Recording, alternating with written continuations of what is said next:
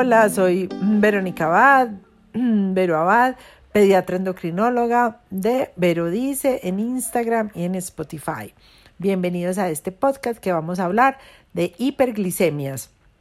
¿Qué es hiperglicemia? Es tener la azúcar alta.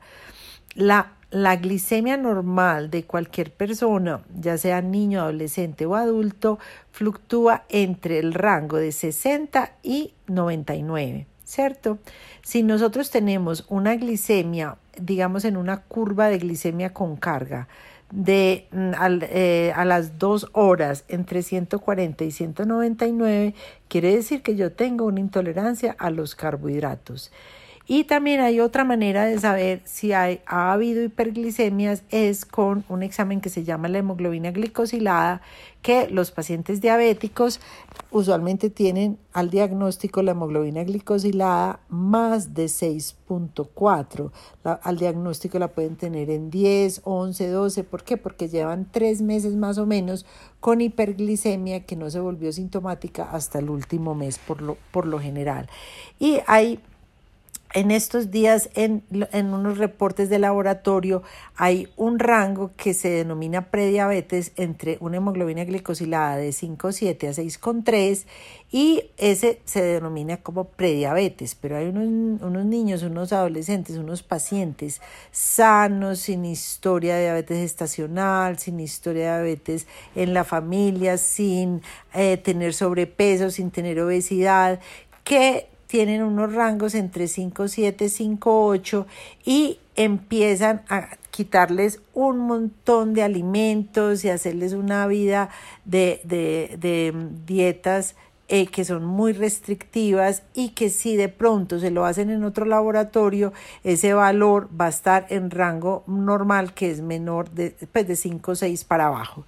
Pero nos vamos a dedicar hoy a hablar de las hiperglicemias de los pacientes que tienen diabetes. Entonces, los diabéticos eh, insulino dependientes eh, les falta la insulina y por eso se, se, les acumula la glicemia y tienen alta el azúcar pero el tratamiento es ponerles la insulina para sostener la glicemia en rangos normales o tiempo en rango. Entonces el tiempo en rango se denomina entre, entre 70 y 150 en niños más pequeños, menores de 6 años, pudiera ser entre 70 y 180 antes y dos horas después de las comidas. Ese sería el ideal de que las personas con diabetes tengan el tiempo en rango, más de 70-80% de las glucometrías del día eh, en, el rango eh, normal para que se eviten las complicaciones. Ahora, ¿cuándo te puede dar hipoglicemias? Cuando, por ejemplo, comes, eh, te pones cierta cantidad de insulina para cierta porción de carbohidratos, pero estás consumiendo más porción o te serviste más porción o repetiste o, o mm, no, no no calculaste que eh, ibas a, tener como por ejemplo una comida más prolongada que iban a, seguir pasando cosas y entonces se te sube el azúcar porque no te pusiste la insulina necesaria. También puede pasar muchas veces que se les olvidan los bolos de insulina rápida antes de las comidas,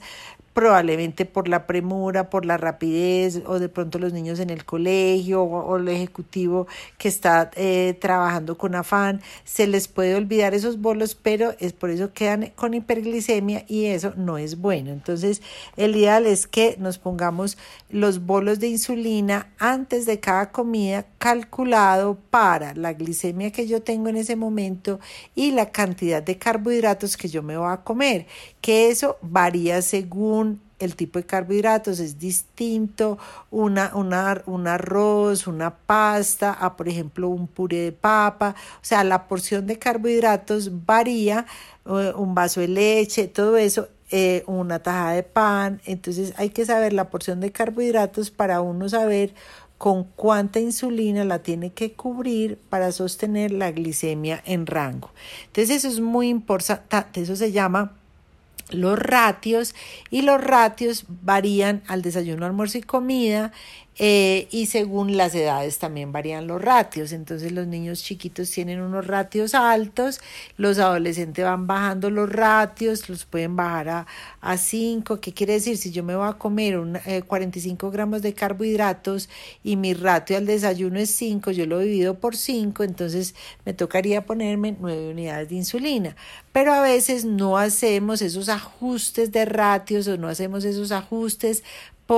para la edad, para la actividad física o las citas con los médicos son muy espaciadas y nos seguimos poniendo unas dosis por mucho tiempo que se deben ajustar. Y lo otro que también pasa es que son dosis fijas y eso no, no debería ser así sino que deberían fluctuar como digo según los carbohidratos que te vas a comer según la glicemia que tengas antes de las comidas según tu edad según tu, eh, tu ejercicio pues tu actividad física para que puedas, para que puedas sostener esa glicemia en rangos. ¿Qué síntomas te da una hiperglicemia? Te puede dar mucha sed, te puede, que de sed de día y de noche, te puede dar mucha orinadera, entonces te puede dar, tú empiezas a notar que empiezas a levantarte de noche a orinar, que antes no lo hacías, o sea, orinadera de día y de noche, y se te aumentan las ganas de comer, mantienes mucha hambre y es porque te falta la insulina para entrar ese azúcar, esa glicemia a todas las células y darle la energía a las células del sistema nervioso central, a las células del músculo, a las células del corazón, a las células del pulmón, o sea, te, te está haciendo falta insulina, entonces es lo que uno dice las tres P's, poliuria, que es mucha orinadera, polidipsia, mucha sed y polifagia, mucha comedera. Entonces, si tú notas eso, ¿qué quiere decir? Que tienes que ajustar y aumentar las dosis de insulina. Y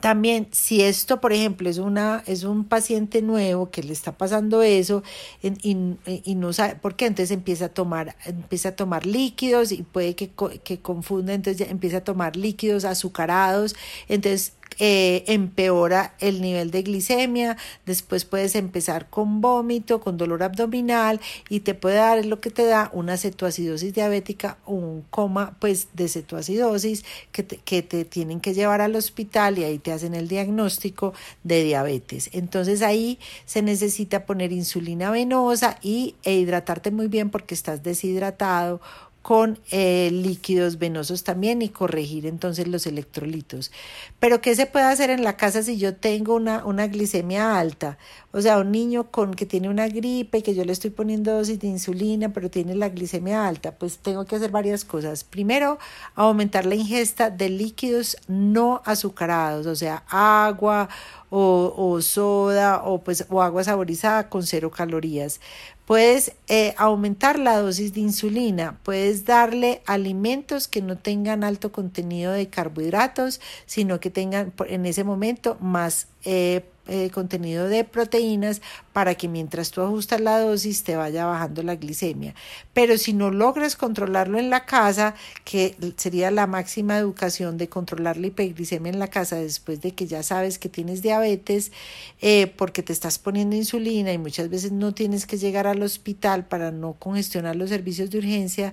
eh, te vas corrigiendo con más dosis en la casa, con más líquidos y esperas que pase, digamos, el episodio gripal o esperas a que actúe la insulina porque se te olvidó el bolo o eh, esperas a, consultar pues o a visitar al médico para que te haga una, un ajuste de, dosis para, para, tus requerimientos. Entonces, mm, esto es como un resumen corto del manejo de las hiperglicemias. espero que te haya gustado y eh, te agradezco mucho tu participación aquí en este podcast y si tienes alguna pregunta me lo puedes dejar en comentarios y te, em, ahora me despido. Soy Verónica Abad pediatra endocrinóloga de Vero Dice y que tengas un buen día